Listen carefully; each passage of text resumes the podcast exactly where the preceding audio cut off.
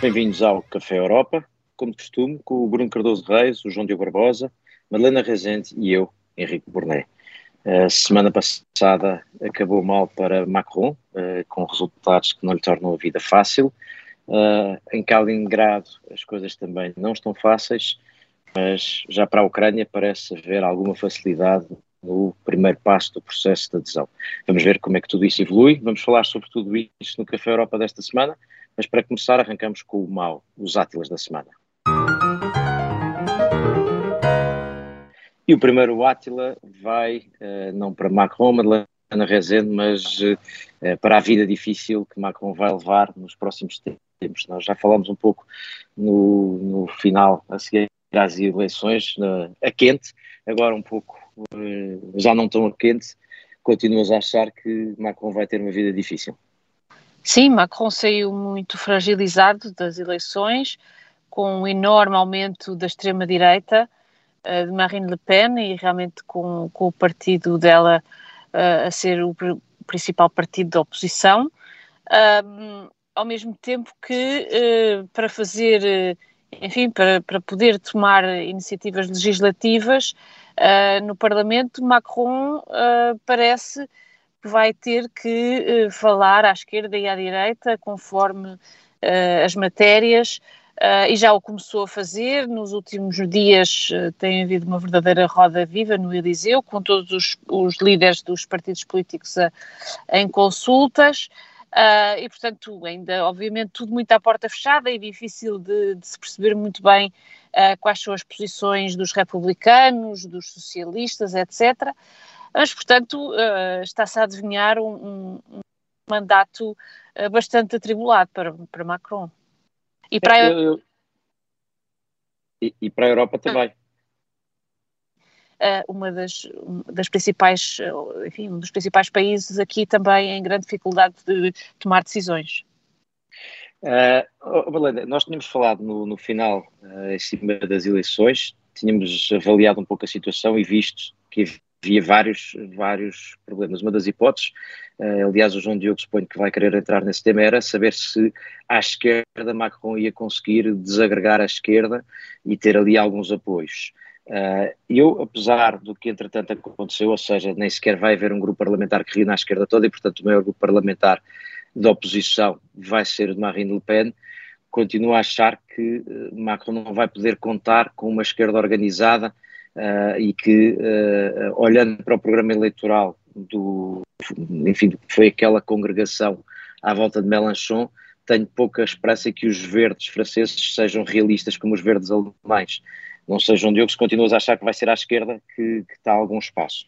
Não, deixa-me corrigir aqui a, a, minha opinião. Achava que Macron ia beneficiar do pântano, ou seja, que tanto ia procurar o apoio à esquerda como à direita e continua, continua a parecer que vai ser esse o caminho, um, desde logo porque os republicanos não estão assim tão dispostos a seguir Macron para a guerra. Poderá haver uh, alguma divergência aqui dentro dos republicanos, poderá até haver divergência dentro de, uh, do grupo de Marine Le Pen, porque não é assim tão sólido e lá está, parece-me para muitos. Uh, continua a estar presente a ideia de que é preciso mudar qualquer coisa para 2027 que vai ser mesmo um ano complicado porque não se, não se imagina, não se consegue perceber já uh, qual é que vai ser a perspectiva uh, política que vai ter mais acolhimento eleitoral. Eu acho que é muito difícil dizer qual é que é neste momento a, a melhor forma de se colocar uh, um partido ou um grupo para essas eleições e portanto eu diria que Macron até tem algo a ganhar com essa com, com o pântano, com, com a dificuldade de criar uma maioria mais sólida, desde logo porque a, a esquerda dissolveu-se rapidamente. Era uma aliança eleitoral um, feita para tentar superar as dificuldades do sistema mais do que para levar em frente uma, uma proposta política unida. Aliás, se, eu, eu, suspeito que mesmo que a, que a NUP tivesse ficado à frente, uh, ia ser muito difícil a Mélenchon ser uh, escolhido como primeiro-ministro, precisamente porque não havia essa coincidência de propostas políticas. Agora, indo uh, adiante, Macron parece-me que tem aqui alguma vantagem se deixar durante um ou dois anos a questão fluir e depois, provavelmente, se as condições externas melhorarem, tentar dissolver o Parlamento e arriscar umas eleições. Já, já foi tentado antes por outros presidentes, não correu assim tão bem, mas parece-me que para Macron uh, fechar-se já com um grupo político não tem grande vantagem, não tem sequer, sequer acolhimento por parte de qualquer outro grupo político e, portanto, eu apontaria para uma gestão corrente durante algum tempo, sempre à procura de dissolver o Parlamento e, e convocar novas eleições.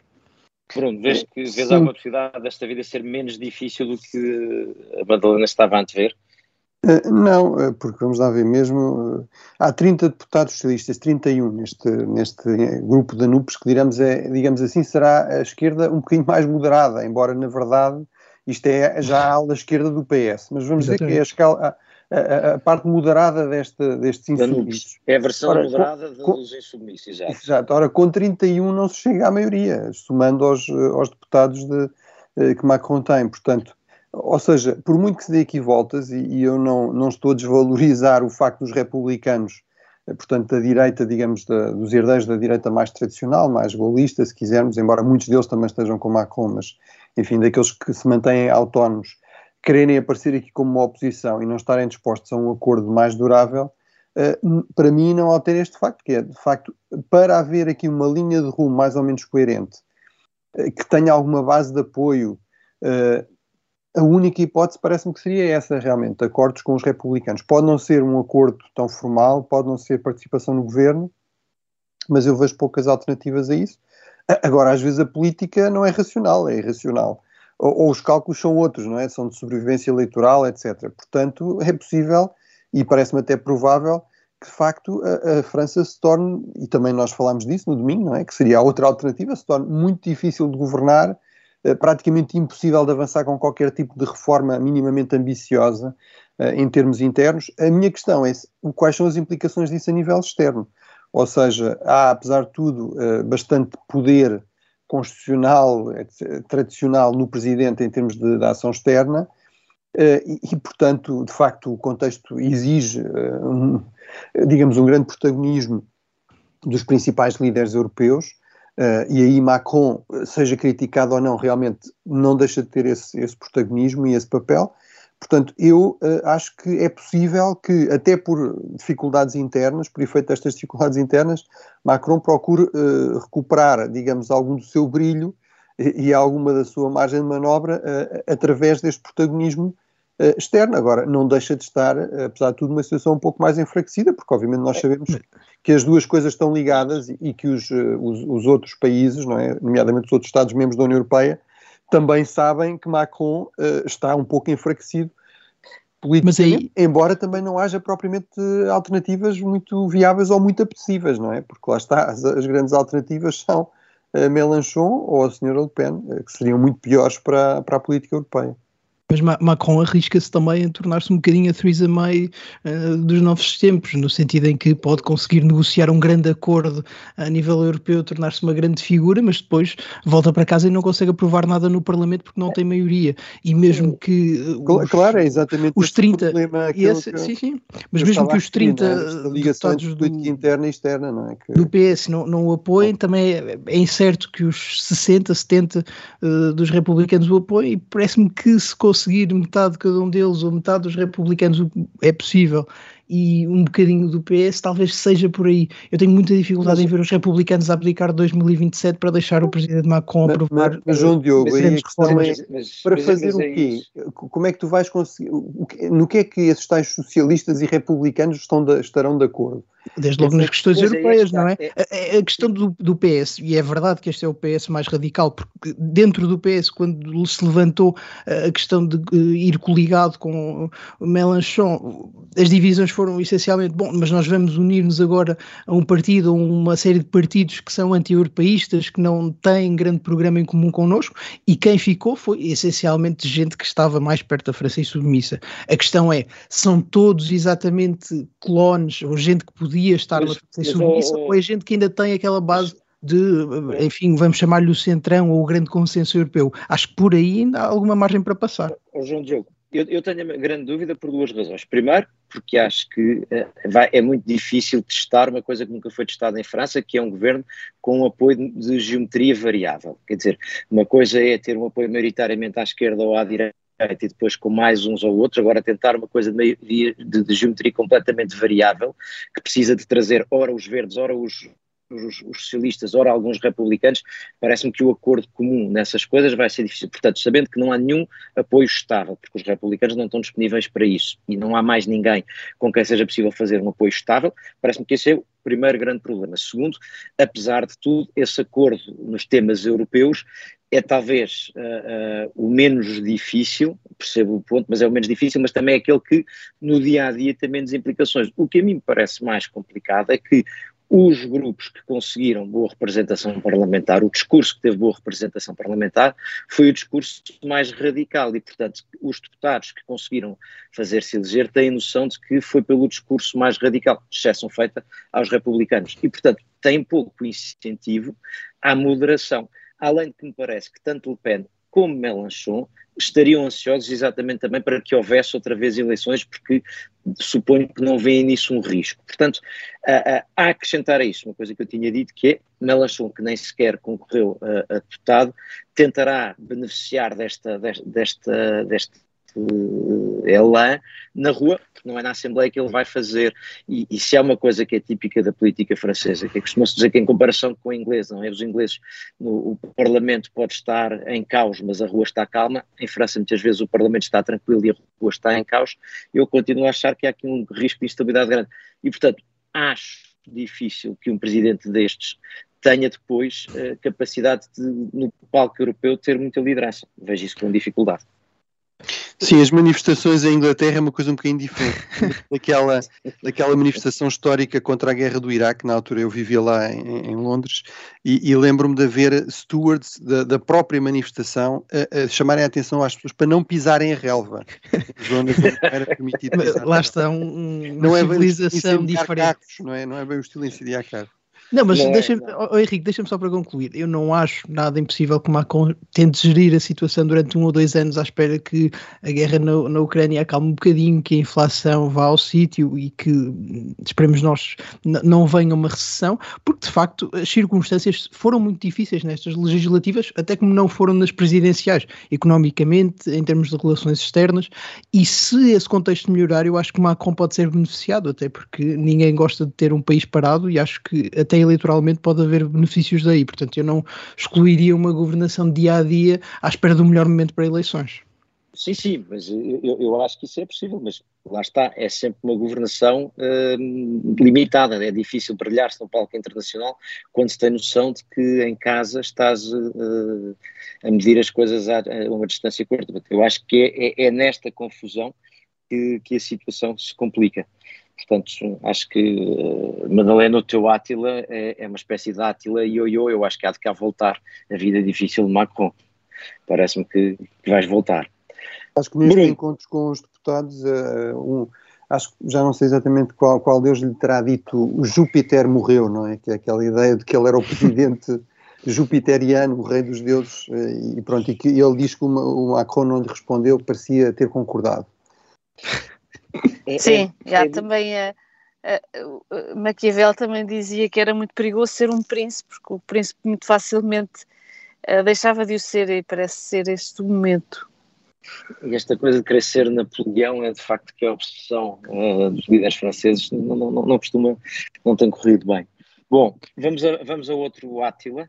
Uh, subitamente alguns europeus se calhar nem sequer tinham percebido que há um território russo entre a Polónia uh, e a Lituânia, Kaliningrado, uh, e uh, a Lituânia, Bruno, resolveu que tinha que impor as sanções que estão impostas e com isso dificultou o acesso a Kaliningrado do que venha da Rússia e isso está a levantar problemas. A que a Rússia responde com ameaças, é para as ameaças russas que vai o Átila. Sim, é para as ameaças russas que vai o meu Átila, ou seja, eu, de facto aqui a, a, Lituânia parece estar simplesmente a aplicar as, as sanções europeias uh, e, e, portanto, está no fundo a aplicar aquilo a que é obrigado. Se, se alguma coisa aqui se pode sublinhar até, é que uh, demorou algum tempo a fazer isso. Portanto, ao contrário até daquilo que a Rússia muitas vezes diz, uh, parece ter tido até aqui alguma preocupação em, ainda assim, ver se era possível algum compromisso, a guerra terminar antes de ter de fazer a aplicação das sanções em relação, de facto, a este território russo, que é aqui uma excrescência da história, se quisermos, mas que para a Rússia tem grande importância simbólica, uma espécie de. Eh, de simbólica e, e, e, e, também. Prática em termos, em termos estratégicos. Mas, mas pronto, tem uma importância desde logo simbólica muito importante. Todos nós ficámos a, a perceber, acho eu, nos, nos últimos meses, como é importante, de facto, a memória da Segunda Guerra Mundial, em geral, mas sobretudo nos países que passaram por ela, e mais do que todos, de facto, os, os, países da antiga União Soviética, em particular a Rússia, e, portanto, este território era, na verdade, o coração, digamos, da Prússia. Era, era, era mesmo a Prússia, não é? Kaliningrado era a capital histórica da Prússia, Königsberg, a cidade de Canta, a cidade onde os reis da Prússia eram coroados. Uh, e, e, portanto, uh, durante, uh, com o fim da Segunda Guerra Mundial, este território da, da, Prússia Oriental foi dividido a meio entre a Polónia e a Rússia. Aliás, se nós olharmos para o mapa, vê-se que é praticamente a parte sul deste território é basicamente uma linha reta, e, e, portanto, este território, obviamente, na altura, fazendo parte da Rússia, fazia também parte da União Soviética, portanto, a Lituânia servia aqui como ponte, a Lituânia, os países bálticos, a Bielorrússia. Uh, entretanto, isso deixou de ser assim desde 1991. Uh, agora, a Rússia continua a ter aqui uma presença muito importante, sobretudo militar. este, é, este território tem o, porto principal, a base naval principal da, da frota do Báltico, eh, da, frota russa do Báltico. Portanto, é realmente um território estrategicamente importante eh, e que depende muito, eh, de facto, de todo o tipo de, de importações a partir do, do, resto do território russo. E é isso que está agora aqui em questão. Portanto, é de facto uma escalada significativa, é, uma, é, é um território bastante vulnerável. Ehm, agora, os europeus mostraram grande paciência em relação a isso e estão simplesmente, de facto, a aplicar as sanções, a tal guerra económica, que ainda por cima a Rússia diz que não tem importância nenhuma, que não tem nenhum impacto, não tem nenhuma. Uh, portanto, que os russos aguentam perfeitamente e sabem lidar perfeitamente. Portanto, é isso que têm de fazer aqui também. Uh, não é verdade, é que isto seja um bloqueio. Quer dizer, aquilo, um bloqueio, o exemplo histórico do bloqueio foi exatamente feito pela Rússia Soviética, pela União Soviética, em relação a Berlim Ocidental uh, durante a, a, Guerra Fria. E aí o bloqueio significava não circula nada por terra, por comboio, por, por, por rodovia, por estrada não há nenhum tipo de abastecimento, por exemplo, de alimentos, que estão excluídos destas sanções, não havia nenhum tipo de abastecimento, por exemplo, de alimentos a, a Berlim Ocidental. A, a, forma de ultrapassar, a forma de ultrapassar isso foi, foi de facto, os países ocidentais fazerem uma ponta aérea para continuar a abastecer Berlim. Neste caso não será preciso isso, porque pelo menos os alimentos são excluídos das sanções. Agora, a Rússia vai ter de fazer aqui um esforço para se, para se adaptar, e, e eu acho que isto corresponde de facto a uma a uma pressão acrescida sobre a Rússia, mas que faz sentido porque a guerra continua, a Rússia não mostra nenhuma vontade, nenhuma disponibilidade para negociar de forma séria a retirada dos territórios que, entretanto, eh, ocupou desde fevereiro e, portanto, acho que é, de facto, é uma, uma opção racional da Lituânia que deve ser que deve ser apoiada. Também me parece improvável que que a, que a Rússia vá além da, da, retórica mais agressiva ou eventualmente de outro tipo de, de retaliações económicas ou ciberataques, ataques híbridos. Uh, não me parece que haja aqui um risco militar, tendo em conta as dificuldades que a, que a Rússia tem em termos militares na própria Ucrânia. Oh Bruno, só uma, só uma nota. Uh, não achas que pode haver também aqui a possibilidade de se aproveitar esta situação para alguma, algum trade-off com a Rússia a propósito da questão dos cereais? Sim, eu acho que é exatamente isso, ou seja, acho que haver aqui algum tipo de flexibilidade ou de cedência deve ser em troca de outras garantias, seja ao nível dos cereais, uh, seja ao nível de outras questões importantes, mas acho que talvez essa seja, seja o trade-off mais, mais evidente e mais, mais importante. Embora eu, eu continue cético, acho que sem haver aqui um sinal de maior determinação por parte do Ocidente, por exemplo, de empenho de meios navais para proteger eh, estes comboios que se iriam organizar, aliás, utilizando até aquilo que a Rússia diz, que é que não está contra a saída de cereais, uh, acho isso difícil, mas sim, acho que podia ser uma opção, uma opção interessante. Eu, eu é das possibilidades que vejo aqui, quer dizer, porque uh, a razão uh, associado aos embargos está do lado uh, da Lituânia, mas de facto a tensão que pode haver aqui não interessa, não é? E portanto, se isso ajudasse a resolver uh, um outro problema maior, talvez fosse uma talvez fosse uma boa pista, mas enfim, acho que é, é especulativo, mas, mas acho que é uma hipótese que se coloca. Vamos para o que eventualmente bom aconteceu esta semana. Venham os croissants.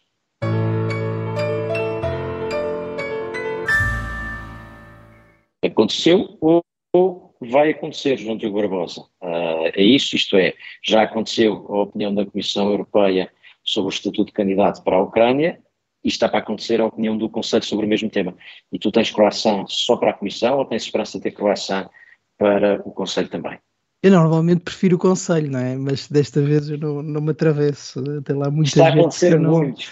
Não... Está a acontecer a muitos que preferimos o Conselho. eu não me atravesso pelo Conselho desde há uns tempos. Não, mas isso também acabou por estar resolvido, mas já lá vamos. Eh, é verdade, a Comissão publicou opiniões sobre eh, a adesão não só da Ucrânia, mas também da, da Moldávia e da Geórgia. Essas duas eh, passaram um bocadinho despercebidas, mas também foram positivas. E parece-me que a Comissão conseguiu, em geral, um equilíbrio que era importante e, e que não era fácil, porque de facto, uh, estes países, mas sobretudo a Ucrânia, têm dificuldades um, que talvez sejam difíceis de ultrapassar a médio prazo para que se possam tornar de facto membros da União Europeia. Ah, mas que neste momento o estatuto de candidato é uma necessidade, parece-me que é mais ou menos pacífico e até poderá vir a ser pacífico junto do Conselho.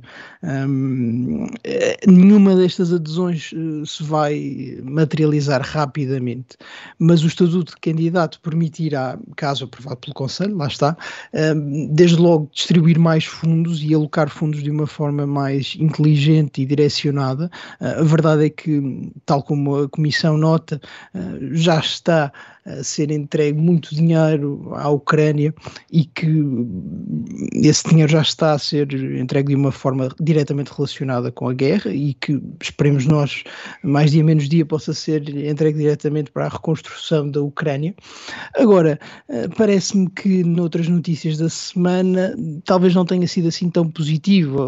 Um dos grandes temas foi a visita de Scholz, Macron, Draghi e do presidente da Roménia, Ioannis, que foi sempre excluído das notícias, mas também lá foi como um acrescento, um apêndice um, para darem o seu apoio à adesão da Ucrânia, talvez antes da reunião do Conselho, descalçando um bocadinho Sim, sim, descalçando um bocadinho um, António Costa, que tinha feito a luta difícil no Financial Times dias antes e que de repente passou de macronista uh, a pessoa sem apoio, uh, mas parece-me que aí, pelo que se leu, a França tem tido uma posição um bocadinho complicada aqui. Macron, uh, nós sabemos e temos discutido, é um cético do estatuto de candidato e muito mais da adesão da Ucrânia.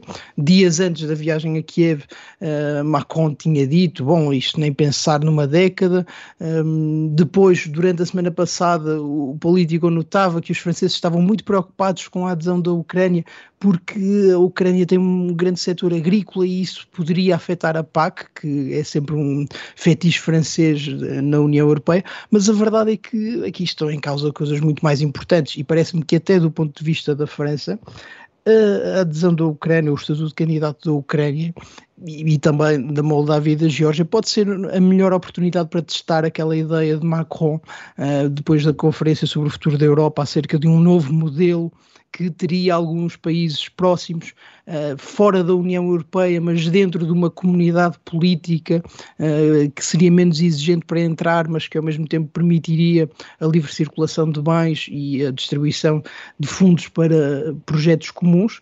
Portanto, eu acho que até não se compreende que Macron não tenha sido, desde logo, o grande líder uh, no apoio à candidatura da Ucrânia e parece-me que agora vai ser o momento para testar essa ideia de um, um alargamento, um processo de alargamento que possa funcionar de forma diferente, que possa não conduzir imediatamente, nem sequer daqui a uma década, uh, mesmo à pertença à União Europeia, mas talvez um modelo diferente que mesmo assim permita uh, a circulação de bens e pessoas e uh, a distribuição de fundos e, portanto, parece-me que foi uma boa notícia. Esperemos que venham boas notícias também do Conselho nos próximos dias. Eu, eu estou muito de acordo contigo, João Diogo, muitos eh, nos vários aspectos. Isto é, primeiro, a mim parece-me que Uh, no contexto atual, não havia outra resposta que fizesse sentido que não fosse dizer à Ucrânia que uh, dar-lhe o estatuto de candidato. Isto não tem nada a ver com dizer que a Ucrânia está preparada para aderir, tem que ver com percebermos a razão de fundo da guerra uh, e, portanto, quer dizer, para além do apoio militar, este parece-me ser o, o, o, sinal de apoio mais importante de todos. Uh, parece-me pena que tanto Itália como França, Itália menos, mas França e Alemanha tenham demorado tanto tempo a querer dar esse sinal e, portanto, parece que foi um sinal relutante. Uh, e inclusivamente enganaram, no caso de França, enganou alguns aliados, como tu dizias, eu parece-me que o primeiro-ministro português não percebeu uh, e portanto achou que havia uma posição, honestamente acho que Portugal ficou numa figura que, que, não, que, não, que não era necessária. E que não é sua, coisa... aliás, não é? Que não é bem a sua. Portugal até tinha sido eh, mais ou menos a favor da Ucrânia, não estava ao lado da França, estava um bocadinho atrás da França e de repente a França veio para trás muito rápido e Portugal, ou pelo menos o primeiro-ministro, fica ali numa posição que deixa de ser de mais ninguém, não é? Fica sem aliados aparentes. Vamos ver o que acontece no Conselho, mas é estranho. Sim, não terão falado, se calhar. Claramente. Eu acho que você, quer dizer, vamos lá ver. Mas o que é que estamos aqui a discutir? Alguém acha que a Ucrânia vai aderir rapidamente à União Europeia? Não, não é isso que se está a discutir, Bruno. Portanto, trata-se de transmitir uma, uma, mensagem clara, a dizer vai ser um país Estatuto candidato. candidato. Exato. Uh, aí já discutimos isso, o, o, aquela entrevista ao Financial Times foi no mínimo equívoca e, e, até aquela mensagem que o Henrique sublinhou de que vamos estar do lado do que os outros tiverem, eh, parece-me infelizmente às vezes típico da política externa portuguesa, típico, não é atípico, é típico da política externa portuguesa e da política europeia portuguesa, mas péssimo. Sempre achei isso o grau zero da política externa ou da diplomacia. Portugal deve definir claramente quais é são as suas prioridades e, quando é preciso, dizer coisas que são desagradáveis aos outros, ou que a imprensa anglo-saxónica não gosta, ou que a imprensa francófona não gosta, deve-se dizer. Agora, aqui é que parece-me que foi equívoco sem, sem grande utilidade. Agora, apesar de tudo isto, vamos lá ver, o que é que está aqui em questão? A, a, a, o parecer da Comissão, que eu acho que, que a Presidente da Comissão, e deve ser elogiada por isso, e acho que é esse o vosso elogio, uh, transmite de forma politicamente muito inteligente, ou seja, sempre foi vestida literalmente com a bandeira da Ucrânia, é?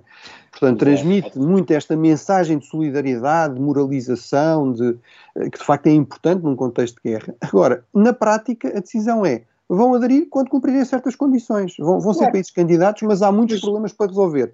Que é exatamente aquilo que diz Macron, que diz Schultz, que diz António Costa, oh, que diz... Não, mas não, o, o, próprio, o próprio João Diogo diz, e eu acho que isso é verdade, é, é importante esta ideia, parece-me útil esta ideia do Presidente Macron de uma comunidade política europeia, porque claramente há países dentro da União Europeia que não querem estar, por exemplo a Hungria, países que já saíram mas que não deixam de ser europeus, como a Grã-Bretanha, eh, e países que não têm, não têm condições, eh, provavelmente nos próximos anos, eh, a não ser no médio prazo, para virem a ser membros da União Europeia. Por exemplo, a Moldova, por exemplo, a Geórgia, por exemplo, a Ucrânia. Portanto, acho que, quer dizer, faz aqui às grandes tempestades em torno de realidades que, na verdade, são um bocadinho incontornáveis e que não me parece que vão ter solução assim a curto prazo.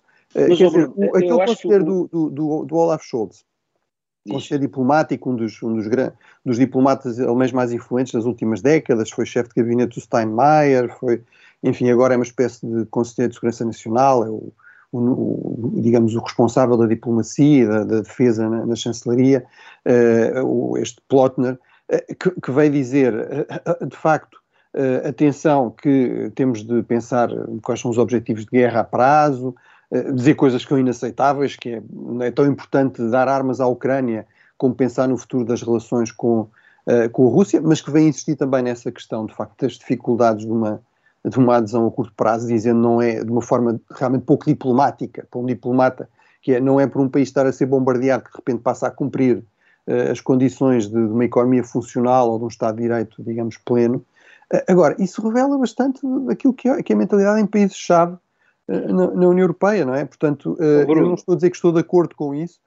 Agora, há aqui, uh, de facto, dificuldades sérias nesta ideia de que uma condição fundamental para a vitória da Ucrânia é uma espécie de adesão uh, acelerada ou instantânea, que não, não vai acontecer e cá estamos todos de acordo que não vai acontecer. Portanto, é, no fundo é isso que se está a discutir é, em torno é, disso. Oh, oh, Bruno, oh, Bruno, eu acho que é, o ponto é que este, precisamente por estarmos todos de acordo que não estamos a discutir a adesão imediata, estamos a discutir ter ou não estatuto de, de candidatos e percebendo que essa questão do poder se aproximar da Europa é uma das razões de fundo da, da agressão russa, parece-me que não devia ter havido nenhum sinal equívoco de nenhum Estado-membro, em particular da Alemanha e da França, quanto a essa parte, que depois fosse dito, obviamente só vão aderir quando cumprirem as regras, toda a gente teria percebido, porque isso a Presidente, a Presidente da Comissão também tem dito. Mas a simbologia política dizer sim, fazem parte de, de, desta família, têm, têm um, têm um, podem ter um destino europeu, isso parece-me devia ter sido absolutamente claro, não equívoco. E depois há aqui um problema que é quando isto começa a ser equívoco, começam-se a levantar alguns Estados-membros, uns que é, ah, que nós é que vamos pagar por isto, porque habitualmente somos os contribuintes para o orçamento, portanto nós é que vamos pagar, outros, ah, que nós vamos perder, seja dinheiro da PAC, seja dinheiro uh, dos fundos regionais, e portanto começa a haver uma, uma mercearia que é comum haver na fase da, da, adesão final, mas que nesta fase me uhum. parece completamente descabida. Mais ainda, dizia o João Diogo há pouco, eu concordo completamente com ele, precisamente porque eu acho, e aí discordando um pouco da Madalena na semana passada, que esta hipótese que o Presidente Macron avançou de outra, outra entidade junto da União Europeia pode fazer sentido agora. Nós estamos a assistir... Mas, oh, Henrique, só, só, numa frase, é, é, eu acho, eu aí dou-vos muita razão, é, ou seja, eu acho que falta aqui ao nível dos aliados europeus, até nos aliados europeus e dos Estados Unidos, começa a faltar, eh, eh, de facto, uma definição clara de visão política estratégicas, exatamente, que, que vão para além da parece ter. prazo. É? E, portanto, acho que e isso é, é muito importante também para para passar aqui uma mensagem de credibilidade no apoio à Ucrânia, que é crucial para, para e no papel da Europa e no papel da Europa nisto.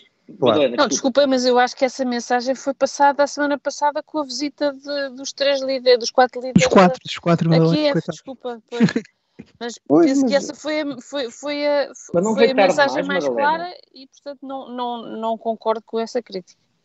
É, mas, oh, Madalena, mas então qual é que é o objetivo? Ou seja, nas negociações, que, que terá de haver, tu sabes qual é a posição europeia? Nós, qual é a posição? É, é recuperar todo o território uh, perdido desde fevereiro? É recuperar o território desde 2014? É, é, é ceder algum território? Qual, qual, é a posição? Eu, eu não sei. Eu também não a preciso saber. A posição, é não, a, posição é não ditar, a posição é não ditar isso à Ucrânia e a Ucrânia que tem que Está bem, mas, isso, é? oh, oh, oh, Madalena, mas isso é a mensagem pública que eu próprio comecei e, a e, que, Mas isso não chega. É que depois é preciso chegar aos concretos, não é?